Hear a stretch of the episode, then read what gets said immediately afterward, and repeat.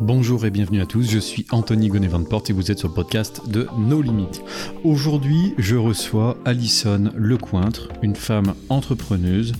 Elle nous parlera de sa rencontre avec Karl Lagerfeld, comment faire face à un milieu difficile, pourquoi elle a quitté euh, son métier chez Chanel pour lancer sa propre activité? Nous verrons également comment elle donne vie à son savoir-faire, comment elle a obtenu des gros clients avec une méthode qui va certainement vous étonner. Puis nous parlerons également d'Instagram, de la planification et du SEO, pour ouvrir sur un sujet qui vous intéressera aussi, comment utiliser la Russie pour faire croître sa notoriété. Bref, je ne vous en dis pas plus et je vous laisse découvrir. Si vous êtes nouveau sur le podcast, vous pourrez trouver en lien de description de l'épisode le site nolimit.com sur lequel nous vous partageons tout ce qu'il vous faut pour vous lancer dans votre activité.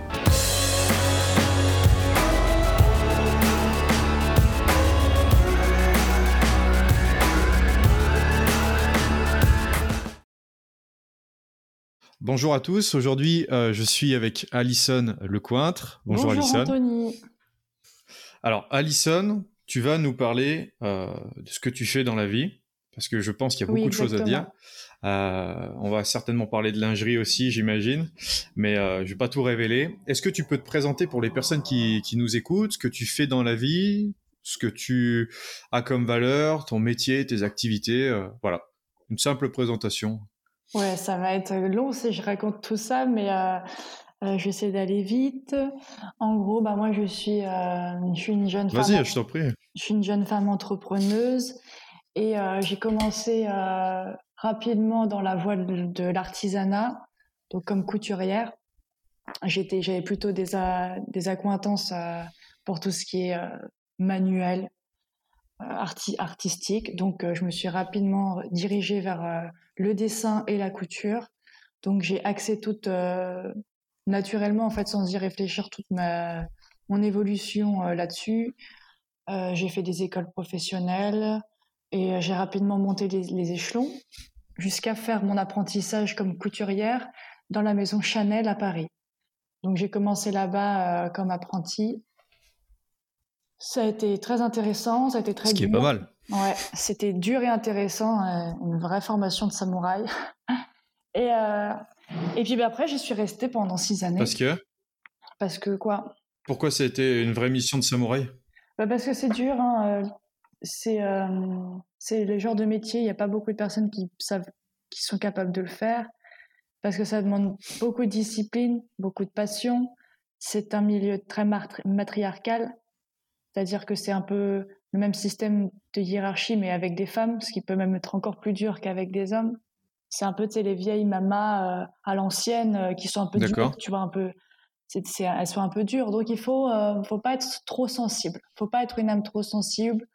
faut avoir du caractère, mais en même temps, il faut quand même bah, aimer comprendre la hiérarchie, aimer la discipline, aimer le fait d'apprendre d'avoir un maître, euh, aimer le fait euh, ouais, d'apprendre toujours et de, de comprendre que c'est un processus long. Donc s'il y a des personnes qui sont un peu qui n'ont pas mûri dans leur tête et qui sont des éternels, euh, un petit peu des, des gamins, tu vois, qui supportent pas qu'on leur dise bah non c'est mal fait, vous n'allez pas supporter mmh la voie de l'artisanat. Je dis ça dans la couture, mais ça peut être pareil pour beaucoup de métiers manuels. Je pense par exemple pour les hommes aux compagnons du devoir. Ce sont des filières longues et difficiles. Oui, où tu as une hiérarchie à respecter. Ok.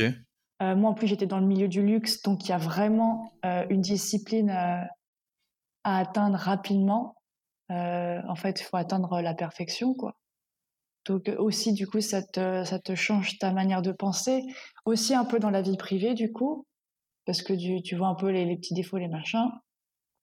on t'apprend vraiment à le service haut de gamme, quoi comment bien, même, même euh, pas que coudre, hein, on t'apprend aussi comment bah, bien te présenter, comment bien parler à la cliente. Euh.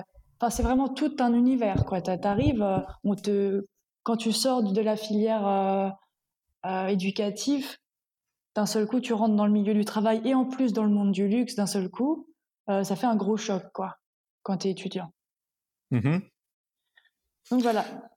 Parce que du coup, toi, en fait, ton expérience chez Chanel, c'était en gros, euh, donc tu étais euh, créatrice, Tu faisais quoi d'autre exactement là-bas?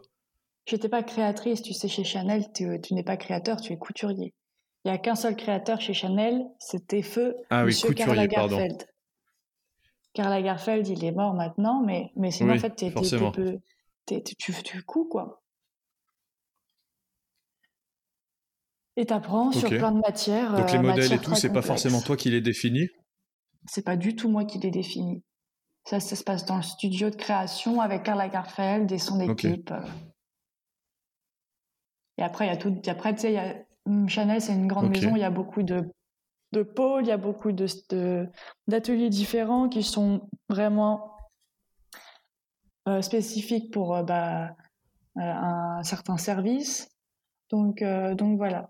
Et euh, donc moi j'étais là-dedans et, euh, et c'était très très bien en termes d'apprentissage euh, de mon métier et aussi apprentissage de la vie quoi. Parce que tu doutes bien qu'être dans un atelier, on était à peu près 13, 13 femmes, dont 5 supérieures.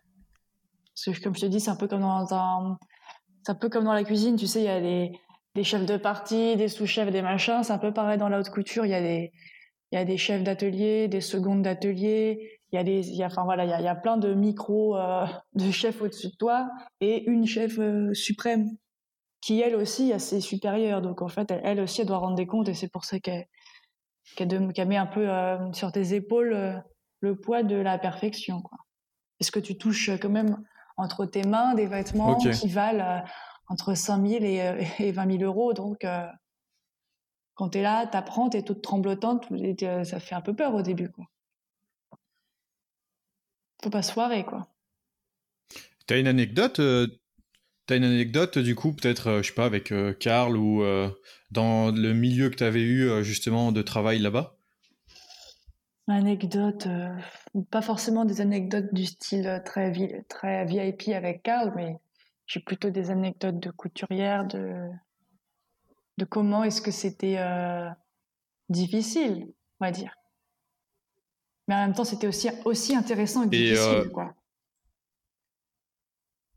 Puis à un moment donné, ça Il y a une pièce que, tu as réalisée qui s'est retrouvée dans le monde entier? Euh, Oui, bah, il y a des. Si tu veux, avec le temps, ça devient de moins en moins difficile. Et puis, bah, après, moi, mes les clientes euh, de chez Chanel, elles voyagent un peu partout. Donc, donc oui, j'ai forcément, les, modèles que tu fais, après, ça va, ça va sur les clientes qui, elles, voyagent dans le monde entier. ok. Ok. Et euh, pourquoi Enfin, après, c'est peut-être une question qui est trop personnelle, mais euh, si t'es pas obligé d'y répondre, et, c'est que ça m'intéresse de le savoir, pourquoi du coup tu as choisi la, la couture au tout, tout, tout début? Est-ce que c'est quelque chose qui t'attirait depuis des années ou est-ce que, euh, je sais pas, c'est apparu euh, bah, parce que dans, dans, ton chemin de vie, c'est quelque chose qui s'est euh, petit à petit euh, mis en lumière. Oui, bah, je pense que comme toutes les, les choses qu'on prend, ça se passe dans notre chemin de vie. On croise des personnes, on a comme des, que ce soit nos, je sais pas, un père, un maître, un, euh, un ami. Il y a toujours des gens qui nous, qui nous, qui nous impressionnent, tu vois. On a tous des petits super-héros. Donc moi, quand j'étais plus jeune, j'ai rencontré ma super-héroïne qui m'a fait envie euh, de devenir euh, couturière, styliste comme on dit quand on est plus jeune, tu vois. Et, euh, et donc j'avais j'avais quoi? J'avais à peu près 12 ans. J'étais plutôt axée dessin, donc je dessinais, je dessinais beaucoup. Je dessinais dans un, un cybercafé. Enfin, c'était pas un cybercafé, c'était une espèce de cyberbase où la personne, elle gérait ça et, on, et en fait, elle, avait toute une équipe de jeunes qu'elle elle, lui elle nous apprenait en fait à faire, tu sais, des cartoons, des animations, des, des montages vidéo, des trucs comme ça. Et moi, j'étais là-dedans et je dessinais, euh, je dessinais quoi. Ok. J'ai appris à dessiner beaucoup aussi là-dedans. Et j'ai rencontré une jeune femme euh, qui était une adolescente, tu vois, mais elle était, elle était euh, tellement stylée, quoi. Ses fringues, c'était. Pour moi, j'étais une petite fille et j'ai vu ça, tu sais, quand, quand, on est petit, on a l'impression que les grands, ils sont immenses à côté de nous. Et, et elle était vraiment euh, trop trop canon quoi. Elle avait un look, euh, elle avait un look de taré quoi. Elle, avait un peu un look un peu comme dans mes mangas, euh, avec le jean déchiré. Elle avait des Scooby-Doo dans les cheveux. Enfin, elle avait vraiment un look hyper badass qu'on voit rarement dans les petites villes de province. Et Ouais, puis, un elle, style. elle- elle dessinait la mode et tout, elle, elle faisait des dessins de mode. Donc moi j'ai vu, j'ai dit vas-y, je veux faire ça, je vais être comme elle. Et c'est de là que, que c'est parti, où j'ai commencé à aller dans le, à me rediriger du dessin au dessin de mode et du dessin de mode à la couture, forcément. Et c'est avéré que j'étais plutôt douée là-dedans, donc j'ai j'ai Ok. rien lâché. Donc du coup, petit à petit, tu as fait ta, as monté ton expérience chez Chanel. Et comment est arrivée cette euh, motivation? Donc euh, on va en- on va en parler justement de lancer ta propre, euh, enfin, de quitter Chanel pour lancer ta propre structure. Alors, euh, déjà, je viens d'une famille d'entrepreneurs. Donc, euh, mes parents sont tous les deux entrepreneurs. Enfin, mon père euh, était artisan, ma mère commerçante. Alors, euh, oui, ça s'appelle comme de l'entrepreneuriat, c'est du commerce, quoi. Et mon père était artisan, mais à, à leur compte, quoi. Ils étaient vraiment, ils, ils avaient leur entreprise, quoi. Et euh, donc, on a déjà dans la famille ce truc, euh, je vais pas dire cette prédisposition, mais j'ai toujours associé le travail à, au fait de créer soi-même son emploi, quoi. J'ai toujours vu mes parents euh, un peu, je vais dire, galérer et, et ne pas se plaindre d'un patron, mais être vraiment leur propre patron, quoi. J'ai eu l'habitude déjà de voir ça, ça a peut-être développé chez moi une envie d'être ma propre euh, patronne. Et bon, j'ai peut-être un caractère aussi qui, se- qui est plus fait pour pour l'entrepreneuriat que pour le salariat. On a tous peut-être des prédispositions euh, par rapport à nos, notre manière de penser. Et euh, moi, c'était plus vraiment le, bah, le, l'entrepreneuriat, quoi. Donc, j'ai, si tu veux, cette envie de, d'entreprendre, j'ai toujours eu en moi. quoi. Du coup, ça s'est passé comment la première fois que tu as dit je vais lancer ma propre marque? Je sais plus, honnêtement, là, je, je sais plus. Je l'ai, toujours eu en moi, donc je peux pas. Franchement, je sais pas, je me suis toujours dit qu'un jour, euh, je lancerais mon truc, tu vois, donc euh, je peux pas dire, je peux pas savoir c'était quand exactement.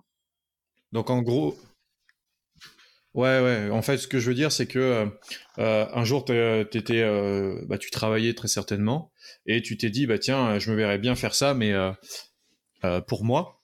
Mm. Et, Bah, et voilà, au final, ça a, ça peu, démarré comme ça. Quand est-ce que tu as eu le déclic de partir de chez Chanel, quoi, en gros? Ouais, c'est ça. Bah déjà, faut savoir que j'étais pas très bien payée, euh, très, mal payée, donc il y a ça. Euh, le fait que je voyais pas d'issue, je commençais à m'emmerder dans mon boulot, je, m'ennuyais clairement. Ça a commencé un peu par tourner en rond. Donc euh, l'ennui plus le salaire qui va pas, plus la ville à Paris où je ne voulais pas vivre dans cette ville. Donc à un moment donné, j'ai réfléchi, je dis bon, Alison, c'est- quoi la vie que tu veux? C'est pas ça. Donc essaye de mettre en marche des actions pour aller vers la vie que tu veux. Donc j'ai dit à ma mère, je dis écoute maman, euh, j'ai bon, j'ai j'ai fait mon trou à Paris, j'ai un savoir-faire, j'ai un métier. Maintenant je me casse. Et euh, est-ce que tu veux bien que je rentre à la maison le temps que je lance mon affaire? Elle m'a dit ok, pas de problème. Donc voilà. Ok. Alors, du coup, maintenant, on va passer un peu sur cette partie où tu as lancé ton affaire, si tu veux. Euh, comment tout a commencé? Il y a plus de wifi dans le bureau, je vais y aller. Je voulais pas aller dans mon atelier parce que c'est vraiment le bordel et puis je voulais pas que les gens ils voient le bordel. Ouais, c'est vraiment le bazar. faut Bah, C'est bien, là, comme décor. Ouais, T'aurais dû commencer avec ça, il y a ça fait il y a trop Ça fait atypique en plus, c'est trop bien. La question c'était euh, comment que- quelle a été la première chose que tu as faite quand ça a démarré euh, ton activité? Euh, et qu'est-ce que tu as mis en place euh, chez toi pour tes premiers clients euh, que tu as obtenus? Comment tu les as obtenus? Voilà. Quelle a été en fait la toute première chose que tu avais fait pour tes premiers clients? Et comment tu as démarré ton activité en solo? Donc j'ai démarré, bah, qu'est-ce que j'ai fait pour démarrer les premières choses? Bah, C'est déjà me mettre dans un environnement propice au travail. Donc je suis rentrée chez moi, chez, dans ma maison familiale. Ça peut paraître rien comme ça, mais en fait c'est beaucoup. Ça veut dire que déjà je me suis mis en prédisposition à être 100% focus dans mon travail. C'est-à-dire que je n'avais pas d'autre travail à côté. Je faisais ça à plein temps. Je me suis aussi enlevé le poids de trouver euh, bah, une ressource financière pour, euh, pour mon logement. Donc j'étais hébergée gracieusement par ma mère. Donc ça m'enlève deux poids, euh, l'hébergement et les finances. Même si évidemment avoir une entreprise, créer une entreprise, ça demande des, revenus. Mais, euh, mais voilà, déjà, je me suis mis, euh, j'ai mis toutes les conditions favorables pour être à 100% dans mon travail. Et j'ai commencé à faire quelques, à suivre quelques petites formations quand même pour me lancer parce que bah quand tu pars de zéro, tu pars de zéro. Moi, j'ai pas fait ni d'école de com, ni d'école d'ingénieur, rien du tout. J'ai vraiment, je suis une artisan. Donc euh, donc j'ai fait euh, j'ai fait une formation pour apprendre à monter un site de e-commerce. Voilà, ce genre de choses. Et euh, et c'est ce que j'ai mis en place pour avoir mes premiers clients, c'est-à-dire bah, monter monter mon site euh, de vente. Mais ça a commencé déjà avant par une grosse préparation, parce que je fais tout, donc il a fallu déjà créer les modèles, les prototypes, faire des essayages, faire les shootings. Donc c'était vraiment beaucoup de travail. Donc la première chose que tu as faite, donc c'était ça. Ensuite, euh, comment sont venus tes premiers clients? Est-ce que c'était des anciens clients qui te connaissaient, qui ont suivi ton travail ou euh, Est-ce que tu as créé une Ouais, voilà, comment bah, j'ai démarré de zéro et ça, ça, a été ça a été long avant que j'ai mes vrais premiers clients. Je peux dire que au début c'était au compte-goutte. Euh, j'ai beaucoup galéré avant qu'il y ait vraiment des clients. Euh, donc euh, c'est, ils sont arrivés plutôt via le search, via le SEO. Mais donc j'ai dû faire tout un travail de référencement. Mais vraiment mes premiers premiers clients c'était long. Et après mes premiers gros clients c'était c'était du comment on dit du B2B, B2B, c'est ça? Donc c'était avec des professionnels quoi, qui m'ont commandé, B2B, ouais. qui m'ont commandé euh, des gros lots de de, de, choses, mais sinon vraiment c'est c'était au compte-goutte avec Atelier 1904 et c'est encore un peu au compte-goutte, je vais pas le, cacher. Atelier 1904, je fais pas beaucoup beaucoup de ventes, je fais à peu près 5 euh, ventes par mois, quoi. C'est pas énorme. Ça reste, j'ai pas du tout choisi la, la voie de la facilité. Alors ouais, juste pour les personnes qui nous écoutent. Avec Atelier 1904. Donc Alison est à la tête en fait euh, d'Atelier 1904, qui est euh, une entreprise qui fait de la création personnalisée de lingerie, et euh, d'une autre structure qui s'appelle Boudoir Français, si ma mémoire est bonne, Exactement. qui vous permet en fait de d'apprendre à créer votre voilà d'apprendre à créer votre propre lingerie. Mais on aura l'occasion d'en parler de toute façon après. de couture, exactement. Donc du coup, ok, pour Atelier 1904, obtenir ces gros clients, ça s'est fait du coup par le référencement naturel aussi. Oui, par le, le référencement. Il n'y a que ça, en fait. Moi, je vois bien que quand je fais des ventes, c'est toujours via le, le, le, référencement naturel. Pourtant, j'essaie énormément de choses. J'ai fait un peu de publicité Facebook, mais euh, c'était pas, c'était pas à ce point. Euh, avec quelqu'un qui m'a qui m'a bien expliqué comment faire et tout, euh, les stratégies, le retargeting, le lookalike audience, machin, machin. Enfin, c'était vraiment sérieux, quoi. J'ai fait ça avec un mec qui connaît le truc.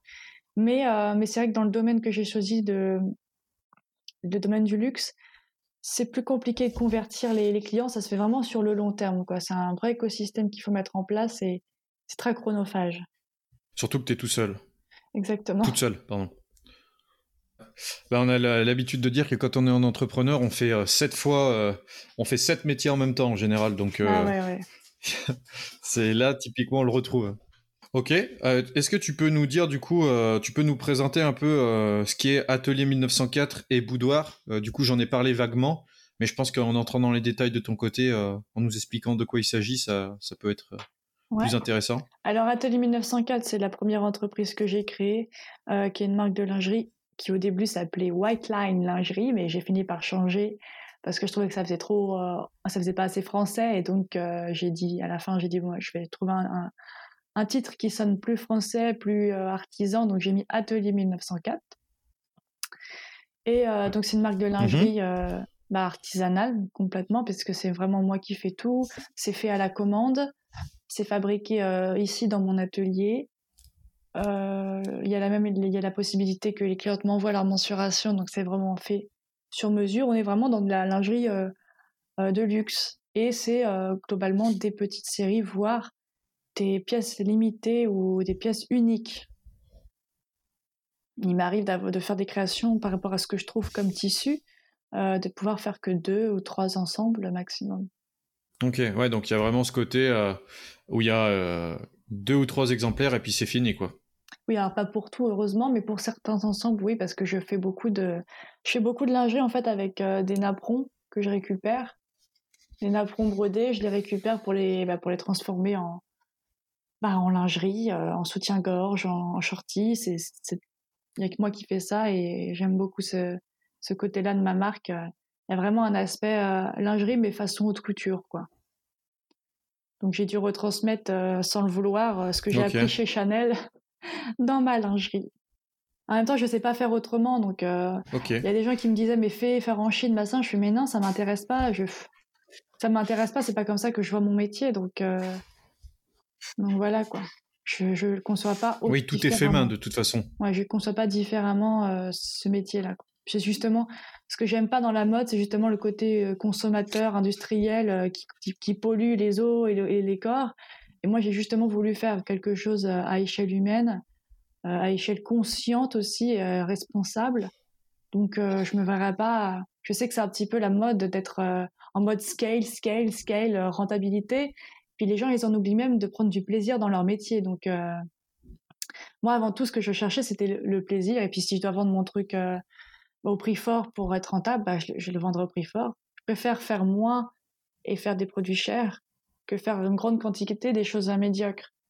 Mais, euh, mais le luxe, une fois de plus, c'est pas la, voie de la facilité. Donc, avec Boudoir français, j'ai développé une autre, un autre concept qui euh, marche du feu de Dieu, qui marche vite et euh, j'en suis très contente. Ça me permet d'enfin gagner ma vie, on va dire.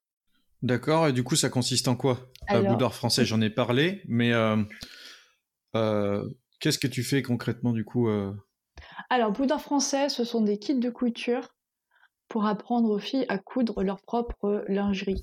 Donc elles s'abonnent, c'est un système d'abonnement et tous les mois elles reçoivent un kit, un petit pochon et dedans il y a euh, le patronage, le tissu, euh, la mercerie, je, vais te montrer si tu veux. Donc dans leur kit, tu vois, elles reçoivent ce genre d'ensemble avec le tissu, le patronage, les, élastiques, il y, a le, fil, il y a la notice pour, euh, pour dire voilà à quelle longueur couper les élastiques. Et sur internet, il y a le tutoriel vraiment pour apprendre à faire le, l'ensemble. Donc c'est un vrai euh, c'est un vrai euh, c'est un vrai concept d'apprentissage euh, autour de la lingerie. Et ça marche beaucoup parce que j'ai pas tellement de concurrence sur ce point-là. Donc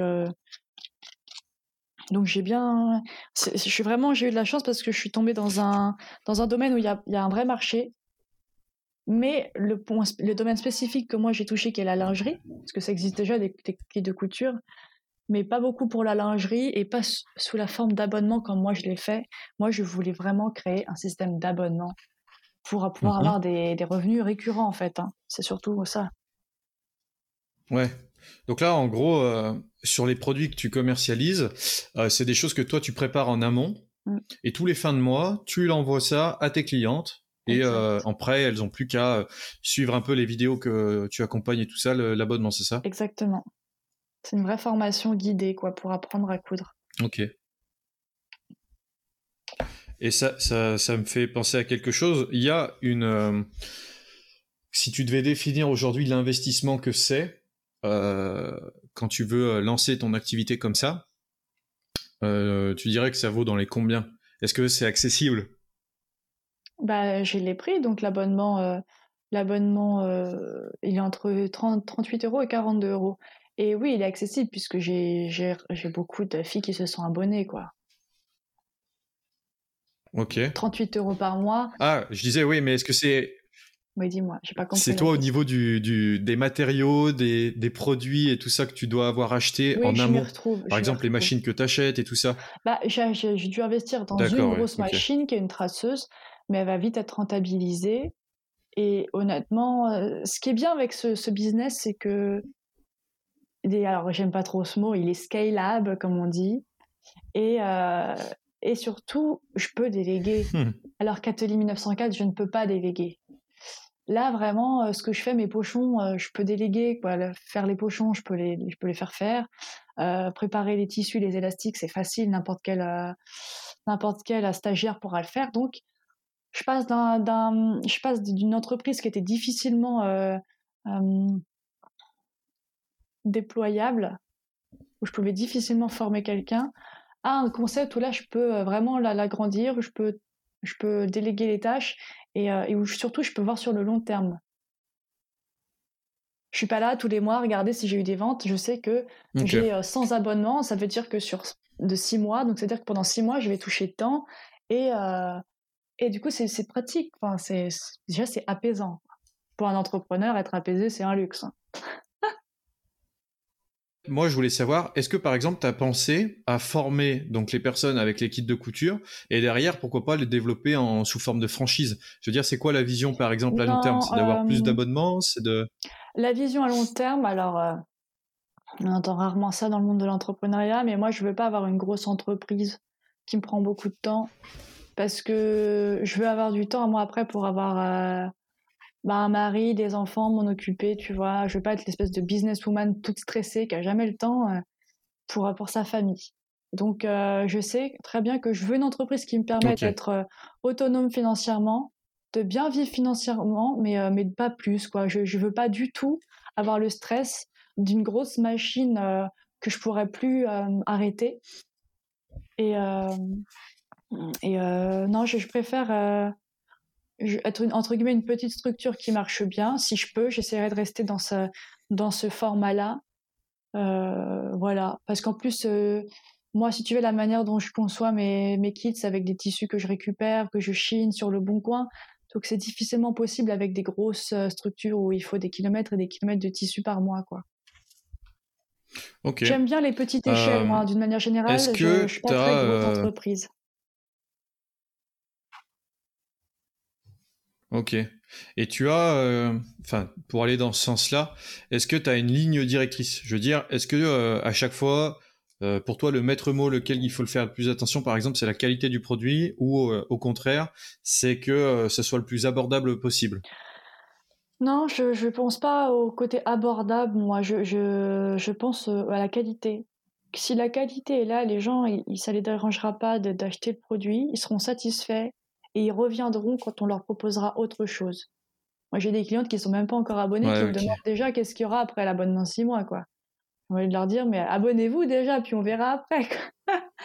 Donc, euh, c'est une, une, euh, une, communauté assez, assez fédérée. Et une fois que tu as, as réussi à avoir sa confiance, tu pourras leur vendre un peu tout parce qu'ils ont, ils ont adopté ton univers, ils, sont, ils adorent ton monde. Et puis, moi, j'ai vraiment euh, mis un, un, petit coup de pied dans le monde de la couture, euh, bah, si tu veux, il y a un vrai univers, euh, il y, a, une vraie, euh, comment on dit, un cosmos, je sais pas comment on dit, mais il y, a vrai, il y a un vrai univers au niveau des passionnés de couture. Moi, je connaissais même pas, tu vois.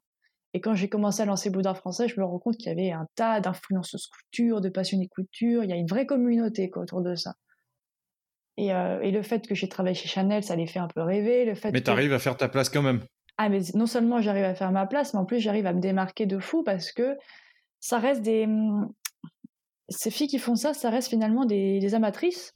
Et c'est rare que ce soit des professionnels comme moi qui, qui vendent leur, leur, leur, euh, leur, truc. Donc elles sont amatrices et si tu veux, il n'y a pas beaucoup de. Il y en a quelques-unes, mais il y a vraiment une place à se faire avec euh, des visuels et un site qui fait très professionnel. Parce que j'ai regardé longtemps mes, ma concurrence, j'ai un peu jaugé. Et euh, il y avait clairement des axes à, améliorer, quoi. Ouais, donc on peut dire que tu as vraiment fait ton plan d'action, parce qu'on reproche souvent ça à des gens qui lancent un business, c'est qu'en général, ils lancent quelque chose et ils attendent que ça fonctionne, mais ils n'ont pas forcément étudié le domaine. Toi, tu as vraiment fait ça, donc tu as étudié le domaine, tu as regardé ce qui se faisait, tu as regardé les forces et les faiblesses, et toi, tu as récupéré toutes les faiblesses pour les transformer en force. Bah déjà, j'ai utilisé tout ce que j'avais appris avec mes, mes, deux premières années d'entrepreneuriat avec Atelier 1904. J'ai quand même appris énormément, j'ai fait beaucoup de formations. Euh, j'ai fait les formations de, de Benjamin Gassi, qui est très bien. J'ai fait la formation de... Enfin, j'ai suivi toutes les vidéos euh, de Benjamin, euh, pas de Benjamin, mais de si, Dropshipping Reborn, là. Romain De Romain. Euh, j'ai suivi beaucoup, beaucoup de, de, chaînes YouTube sur l'entrepreneuriat. Enfin, beaucoup, pas beaucoup. J'ai suivi deux, trois mecs que je trouvais bons et j'ai écouté tout ce qu'ils disaient. J'ai appris. Euh, récemment, j'ai aussi bah, écouté les formations de Tougan.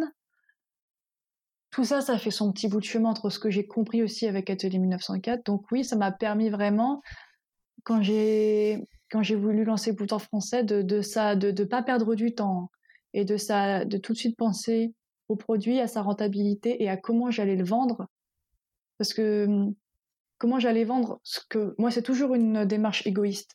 C'est toujours qu'est-ce que moi je veux faire et de cette idée comment je vais pouvoir le vendre et convaincre les autres. Et là, vive les, vive le, Vive le marketing, euh, vive les beaux visuels et les, beaux, les belles lettres pour, euh, pour séduire les, clients, quoi, les consommateurs. Tu as toujours des personnes qui, par exemple, qui sont pas à l'aise avec le fait de s'abonner, elles aimeraient avoir un kit euh, qu'elles peuvent avoir à la unité. Euh, tu as toujours des personnes comme ça qui disent ah, mais vous faites pas ci, vous faites pas ça. non, moi mon concept c'est ça. soit vous y adhérez, soit vous y adhérez pas. donc tu as, toujours la tentation de vouloir plaire à tout le monde parce que tu as peur de te d'enlever une partie de clients potentiels, mais en faisant ça, euh, ton site ou ton concept, ça devient un peu euh, la foire à, tout et n'importe quoi. Donc je pense qu'il ne faut pas hésiter à un moment donné d'avoir une offre qui est claire, qui est euh, qui, plaira pas à tout le monde, mais par contre qui va fédérer une vraie bah, une vraie clientèle qui est bah, qui, qui valide ton concept. Et du coup, tu aurais une sorte de petit plan en cinq étapes pour arriver à faire sa propre lingerie chez soi, par exemple, euh, sans forcément, imaginons que ce soit quelqu'un qui soit client chez Boudoir ou autre, mais euh, un plan en cinq étapes pour faire son premier, sa première lingerie. Ouais, c'est un plan en une étape, c'est s'abonner à Boudoir français. Et j'ai bien précisé sans devoir s'abonner. C'est pas possible. Apprendre à coudre de la lingerie, c'est quelque ah. chose de. Non, mais c'est vrai, c'est quelque chose d'assez compliqué, d'assez complexe. ça, ça, fait peur à beaucoup de monde parce que c'est la, c'est la lingerie, c'est la corsetterie, ça paraît inaccessible ça fait peur. Euh, les seules lingeries que les filles voient, c'est les lingeries, les sous-vêtements industriels avec des définitions qu'on ne peut faire que si on a des machines spécifiques. Donc elles savent pas comment le faire chez elles. Alors que moi, je propose justement une lingerie spéciale qu'on peut faire avec une simple machine à coudre familiale. Donc ça demande d'être accompagné par une vraie professionnelle. Mmh ou alors de d'être un peu une de se lancer de, de, de, bricoler mais ça dépend ce que tu veux faire quoi. Ça reste de l'ordre du loisir, hein, faut pas l'oublier. De tatillonner, puis. Euh. Mm. Ouais. Bah, à l'air de rien, enfin, même sans que ça soit un plan en cinq étapes, tu as quand même répondu à ma question. Ok. Euh, quand, quand, on, quand on parle de, de, tout ça, justement, ça me fait penser, est-ce que tu as une anecdote, bonne ou mauvaise, hein, euh, qui t'est déjà arrivée, mais avec tes deux structures, soit Atelier 1904, soit Boudoir? Moi, je pense à une en particulier qui est quand même assez folle. Je sais pas si c'était là-dessus que tu voulais aller euh, ou si tu veux en présenter une autre, mais c'est que tu as des modèles russes où je sais plus exactement de quoi il s'agissait la dernière fois qu'on en a parlé, mais qui te demandent des, euh, des lingeries et qui font des shootings avec et les shootings sont juste euh, ah, bah, sensationnels pour les avoir vus. Et... Positif, d'accord. Bah positif ou mauvaise. Moi je prends ce que tu as à me donner. Ah, c'est bah, juste que ça peut peut-être intéresser les gens. L'entrepreneuriat euh, est submergé d'anecdotes négatives, malheureusement, c'est pas évident. Mais on va essayer de parler des, choses positives. Bah oui, si tu veux, oui, on peut parler de ça. Euh, euh, quand je, à, bout d'un moment, quand je fais des, des, shootings collaboratifs, on a des belles surprises. Un shooting collaboratif, pour ceux qui savent pas ce que c'est, c'est quand personne ne paye. C'est-à-dire que tout le monde, euh, le photographe euh, donne de sa valeur. Euh, les personnes qui ont, qui ont les vêtements bah, enfin, prêtent leurs vêtements, les modèles prêtent leur image. Voilà, personne ne paye et chacun utilise les images pour sa communication. Donc c'est un accord comme un accord et c'est parfait. Donc une fois que tu, tu, sais ça, tu sais comment ça fonctionne, moi j'ai fait des... Bah, je suis allée vers les grands photographes pour leur dire bah voilà, écoutez, je me présente. En plus, le fait que je sois une marque française de luxe, de lingerie, ça joue carrément en ma faveur parce que les étrangers adorent les marques françaises. Donc j'arrive même plus à séduire. Euh, j'arrive plus à séduire les Français qu'à séduire les étrangers qu'à séduire les Français. Et euh, donc, euh, donc je vais me présenter toujours humblement. Je dis bah écoutez voilà, j'adore ce que vous faites, j'adore votre univers. Si vous cherchez une marque de lingerie pour vos shootings, n'hésitez pas à me contacter. Et donc comme ça, j'ai réussi à décrocher euh, des beaux, euh, des belles collaborations avec notamment des photographes russes qui bossent extrêmement bien. À chaque fois, je suis bluffée, quoi. Je veux dire. Euh, ouais. Je veux dire, la première fois. Elle vous le dira pas parce qu'elle est trop modeste, mais j'ai vu les photos. Ah, c'est bah, moi, incroyable. 12 ans, je suis pas modeste, mais en plus, là, c'est même pas mon travail. Donc, je peux, je peux, j'ai aucune honte à dire qu'ils bossent bien. Et je, et je les montrerai. Bah, il y a déjà des premières photos hein, qui sont euh, pas sur ce, sur ce shooting-là, mais sur un autre que j'avais fait aussi en Russie. J'avais envoyé ma lingerie. Euh, il devait me la rendre après, et puis la, la, la, photographe m'a demandé bah, combien il coûte l'ensemble noir parce que je l'adore, je voudrais l'acheter. Je lui ai dit le prix, mais c'était trop cher pour elle, tu vois. Clairement, c'était trop cher. Surtout quand tu convertis dans leur monnaie, je sais plus c'est quoi. C'est le rouble, je sais plus c'est quoi. Et enfin, c'était trop. Je, je, dirais une bêtise. C'était trop, pas trop cher pour elle. Et quand j'ai vu, était en story, ils, ils, identifient quand ils font les shootings. Ils m'identifiaient, donc je pouvais suivre le, le shooting sur, sur Instagram. Et quand j'ai vu la qualité du truc, j'ai fait, mais non, mais c'est pas possible, ils ont mis ça tout en place juste pour ma marque. Et euh, j'ai dit, bah vas-y, c'est quoi l'ensemble, je te l'offre. Tu me le rends pas. Ouais, moi j'étais fou quand j'ai vu ça. J'ai dit, l'ensemble, tu me le rends pas, tu, tu le gardes, je te l'offre. Et pareil, là, j'ai, là, le deuxième shooting, c'est même pas. C'est son mari qui devait être content. Et le deuxième shooting, c'est même pas moi qui l'ai, qui l'ai, qui l'ai orchestré. C'est carrément euh, la photographe qui est venue vers moi, ou la styliste, je sais plus, qui m'a dit, bah voilà, je pense que tu sais, une fois que tu as fait un shooting avec les Russes, après le bouche à oreille, les photos fait que tu te fais connaître naturellement. Ouais. Et donc, il y a une autre photographe russe qui est venue vers moi. Et pareil, en plus, elle m'a vraiment demandé mais qu'est-ce que je voulais, quel univers j'avais, c'était quoi mes couleurs, c'était quoi mes, mes, inspirations. Donc, elle avait une vraie démarche de, de, faire un shooting qui correspondait à ma marque. Quoi. Donc, j'étais assez bluffée. Je me suis dit, à un moment donné, elle va me demander des sous, des, sous, c'est pas possible. quoi. Non, non, elle m'a jamais rien demandé. quoi. J'étais. Euh, c'est pas possible. Et, euh, et là, j'ai reçu des photos, attends, des photos, et en plus des vidéos en mode un peu, euh, on dirait des, des, vidéos de parfum de luxe, quoi. Donc, euh, donc j'ai hâte de les partager. Il n'y a pas encore eu les images sur, sur Instagram. J'ai hâte de les partager. J'ai encore reçu des trucs incroyables. En plus, les Russes, ils ont vraiment ce truc. Ils n'ont pas été corrompus. Elles sont ouf. Bah, les Russes, ils n'ont pas encore été corrompus par un délire trans, non genré, machin. Alors que dans la mode française, dans la mode euh, même new-yorkaise, il y a ce truc que je déteste, où euh, les mannequins, on sait même pas si elles sont majeures, on sait même pas si c'est des filles, des garçons. Elles ressemblent à rien. Les photos sont, les photos, ouais, sont grotesques. Mm. C'est un peu comme t'es là, l'art moderne. T'es là, t'es bon, c'est beau, c'est censé être beau ce truc-là. Donc euh, ça a un peu pris pas aussi depuis longtemps dans la mode. Les photographes, t'es là, on marche sur la tête, quoi il n'y a plus de romantisme, il n'y a plus de. Ouais, je, je peux pas dire trop parce que sinon je vais être vulgaire, mais hein, c'est affreux. Et en Russie, ils ont vraiment gardé ce truc du romantisme où les femmes ressemblent à des femmes, les hommes ressemblent à des hommes. Et ils ont gardé vraiment la tradition, même dans leur shooting, où moi, quand je fais des, shootings avec eux, ça matche très bien avec ma lingerie qui est très, très féminine, qui est très raffinée. Et, euh, avec eux, leur esthétique, qui sont restés très. Euh, ouais, très féminin, quoi. Euh, je pense que tu as compris ce que je voulais dire. Ouais. Et je, bah, je vais avancer un tout petit peu parce que cette partie est carrément intéressante. Mais euh, c'est juste que j'ai encore tellement de trucs euh, que j'aimerais creuser. Mais bon, je pense qu'on va être serré par le temps. Je voulais savoir. je voulais savoir, est-ce que tu as des applications favorites Des applications que tu utilises oui. tous les jours qui te facilite ta vie? Alors pour Instagram, j'ai Later parce qu'il est hors de question que je passe mes journées à faire des posts Instagram, des machins. Donc pour Instagram. Later, L-A-T-H-T-E-R. Voilà, moi je, je, je, je planifie mes, mes posts euh, un mois, voire même deux mois des fois à l'avance. Donc je, je, passe une journée là-dessus, où je planifie mes posts et comme ça après pendant un mois ou voire même des fois deux mois, j'y touche plus, je suis tranquille. Euh, quoi d'autre euh, mmh Il y avait d'autres applications, mais j'arrivais pas trop à les utiliser pour Pinterest, donc euh, je vais pas trop les, je vais, vais pas trop en parler parce que je n'arrive pas trop à les utiliser comme, comme il faut. Qu'est-ce que j'ai comme J'avais un super bot Instagram, mais il marche plus. Je comprends pas pourquoi. J'avais essayé Instabost, Instabost, mais c'est de la grosse merde. Ça, on en discutera après. Ouais. Donc je suis un peu, ouais.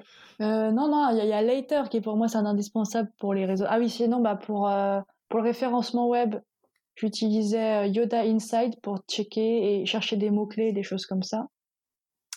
Il y a une base de données qui est moins grande que SEMrush, mais je n'arrive pas à utiliser SEMrush, je sais pas, il y a trop de trucs. Moi j'aime bien les choses simples, faciles d'utilisation et SEMrush. Ouais, c'est très complexe. C'est trop complexe, c'est comme Google Analytics, tu es là, Minimaliste. ok, je suis censé comprendre un truc à un moment donné ou pas. Quoi. Moi, j'aime bien les trucs simples et intuitifs.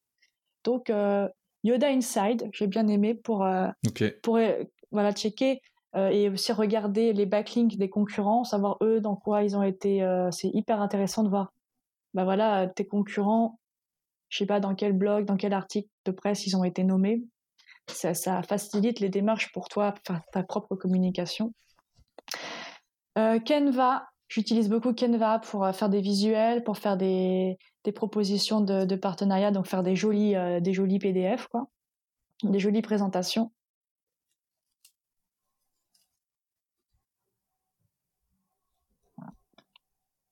Mais euh, bah, je vais regarder sur mon portable si je vois pas d'autres applications qui me viendraient pas à l'idée. Non, non, non. Si on parle d'entrepreneuriat pur, bah après le reste c'est pas des applications, c'est des, des, des, hébergeurs, des choses comme ça. Donc, euh, donc en application, ouais, c'est pas... ce que j'ai. Là c'était savoir voilà ce que tu. Ouais, c'est ce que j'utilise. Alors j'ai un site. On euh, sent que c'est assez minimaliste. J'ai autre chose sinon pour. Euh, qu'est-ce que j'ai d'autre? J'ai pas mal de choses malgré tout. Alors, pour envoyer mes emails, j'utilise SendyBlue. Pareil, c'est simple à utiliser. Est-ce que ça rentre pour toi dans le, schéma des applications? Ah, moi, je ne juge pas, mais je pense que ah oui, effectivement, la plupart de ce que tu m'as cité, ce sont. Oui, bah disons que voilà, on a à peu près le, C'est les outils, le, les outils portrait. Que, les outils que j'utilise. Et euh, Ok. Et ça ressemble à quoi une journée à côté d'Alison? Euh, ça ressemble à une journée où Alison... Avant ou après Covid? Parce qu'on me pose souvent la question. Euh. Euh, ça ressemble à une journée où il faut surtout pas la déranger et où il faut pas faire trop de bruit. C'est ça, ce serait ça une journée à côté Pourquoi du coup Parce que je, je suis en pleine transition, je te disais en ce moment, entre boudoir français qui marche beaucoup, donc il faut que je sois concentrée. je gère tout, et en plus, je suis en plein déménagement. Donc, euh, j'essaie de rester un maximum concentré. J'ai mes plannings qui sont bien remplis. Voilà, c'est des plannings qui sont faits. Euh, des checklists, je suis madame checklist. Je fais des checklists pour tout et n'importe quoi. Mais sinon, je, je, me perds, quoi. Et euh, ouais, non, vraiment, c'est une journée en ce moment où il vaut, il mhm. vaut mieux pas trop être à côté de moi en ce moment parce que je gère beaucoup de choses. Et je pense que dans, dans, les, dans la vie d'un entrepreneur, il y a toujours des moments, tu sais, où, comment dire, des moments de stabilité et il y a des moments d'instabilité. Euh, là, c'est pas une instabilité financière, mais c'est plutôt une instabilité de. Il y a une ascension, il faut que j'arrive à stabiliser cette ascension pour moi, euh, pouvoir ne pas être dépassé par les événements. Ok. Je pense que quand à un moment donné, il y a tout, un, tout bon entrepreneur, s'il il veut être rentable, il y a toujours des moments où il est, très débordé, quoi. C'est clair.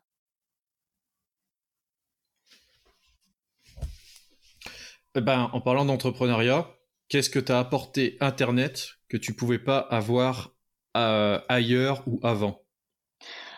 Bah déjà Internet, euh, je sais pas, ça m'a déjà apporté des, même si on leur crache beaucoup dessus, moi, ça m'a apporté des, des chaînes YouTube sur l'entrepreneuriat. J'ai commencé avec Théophile Hélier. Et bah, malgré tout, ce que, je sais pas ce que les gens pensent de lui, mais moi, c'est lui qui m'a vraiment donné l'envie d'entreprendre, d'être une, ouais, d'être une entrepreneuse, quoi. Il m'a vraiment donné ce, ce truc, quoi. Et, euh, et euh, ouais, de, de, de, se dire que c'était possible. Et tous ces entrepreneurs, alors évidemment, il y a à boire et à manger, euh, mais, mais quand on prend le temps de se renseigner, quand je pense que quand on a un bon instinct, on se fait pas, on se fait pas trop plumer d'une manière générale. Du moins, je pense. Moi, j'ai eu la chance de pas me faire plumer.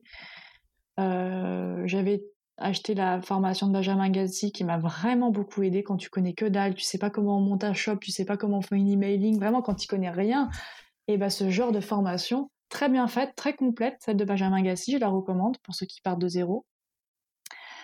Euh, comme les filles comme moi, tu vois. Mmh eh ben, euh, moi, ça m'a, c'est ça que ça m'a apporté, une vraie, euh, un, accompagnement et un peu une désacralisation de tout ce monde-là qui, quand tu connais pas, ça peut faire très peur et tu peux te dire, bah en fait, je vais jamais y arriver. Moi, je sais pas du tout comment on fait un shop, comment on fait, comment on fait du SEO. Je n'en sais rien du tout, quoi. Tu vois.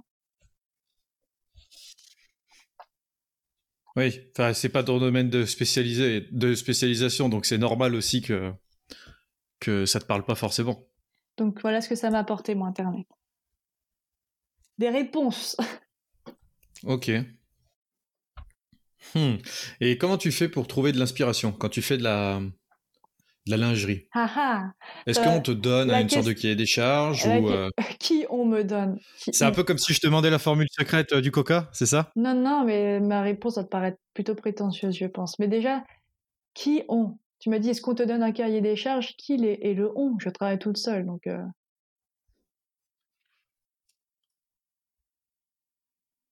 Euh, Oui, non, mais quand je dis euh, quand je dis on te donne de l'inspiration, c'est euh, euh, dans l'univers euh, de façon quand tu vas faire une balade en montagne Très ou bien, euh, alors je en forêt ou ce genre de choses, tu vois. Ça peut être un moment où tu te ressources.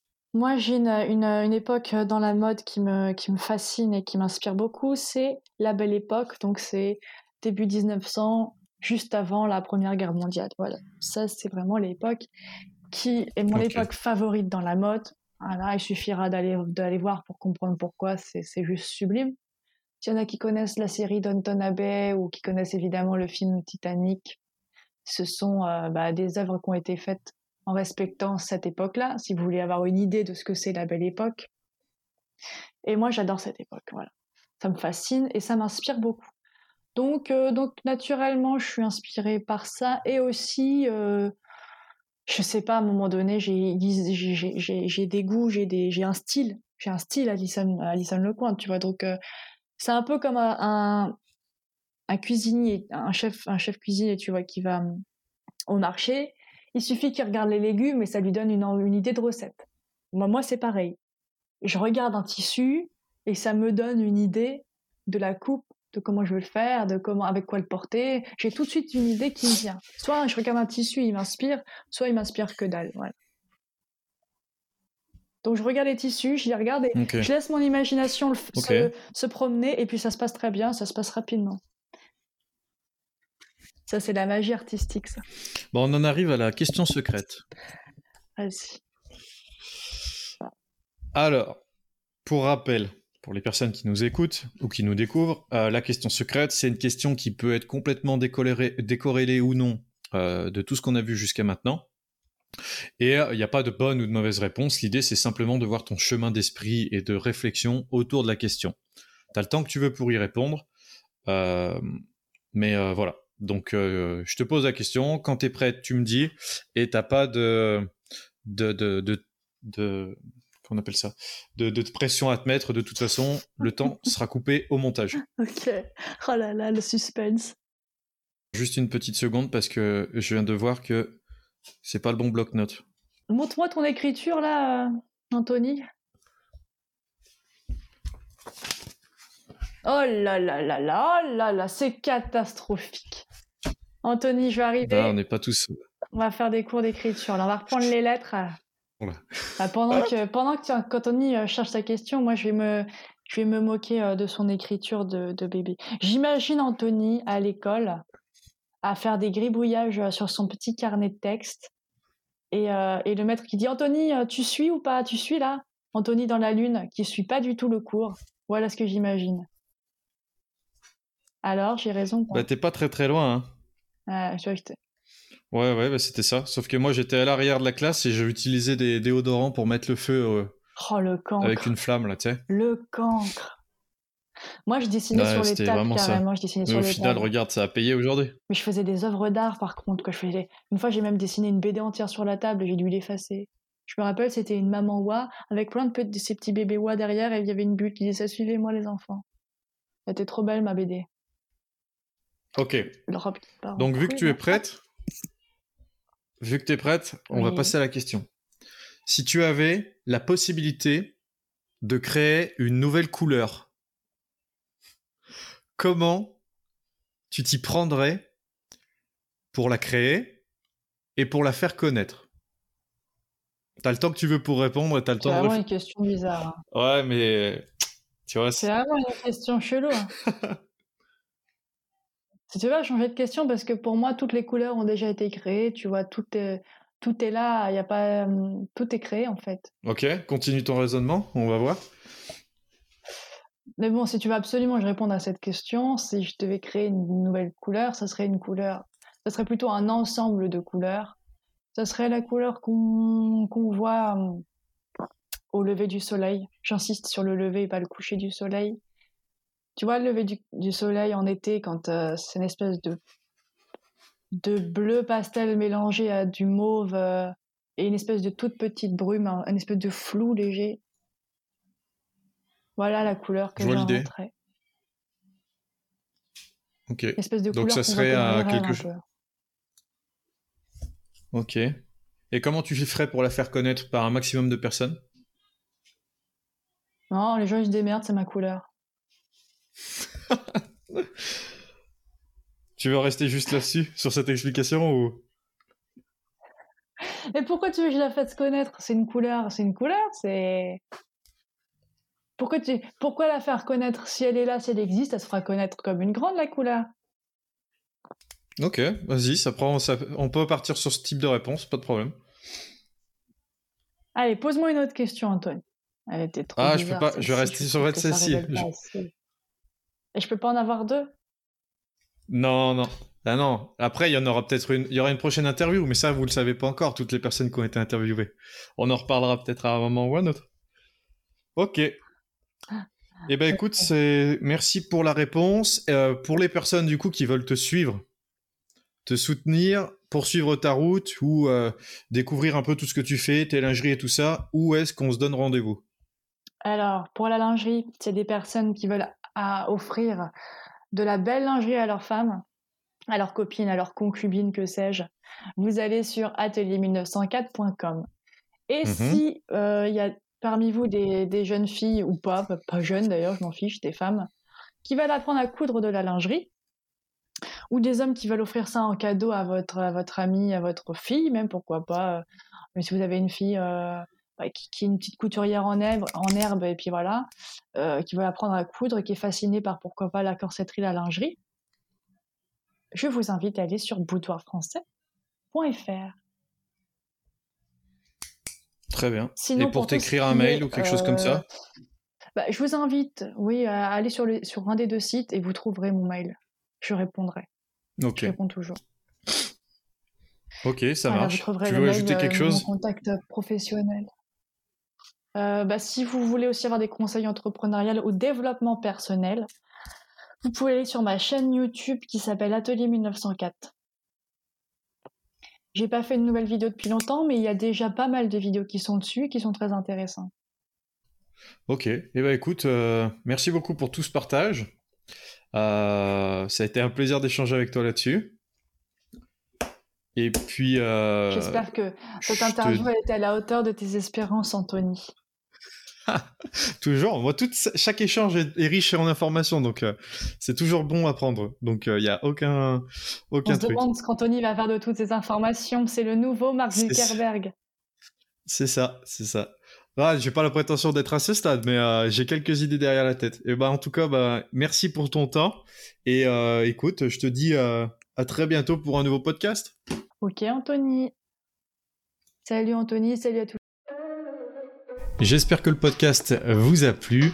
Si c'est le cas, n'hésitez pas à laisser un commentaire et une note depuis la plateforme où vous nous écoutez. Aussi, j'ai récemment créé un Telegram sur lequel vous pouvez recevoir des tonnes et des tonnes d'informations gratuites pour vous permettre d'évoluer avec vos projets grâce à Internet. Si vous souhaitez le rejoindre, vous vous rendez directement dans la description de cet épisode.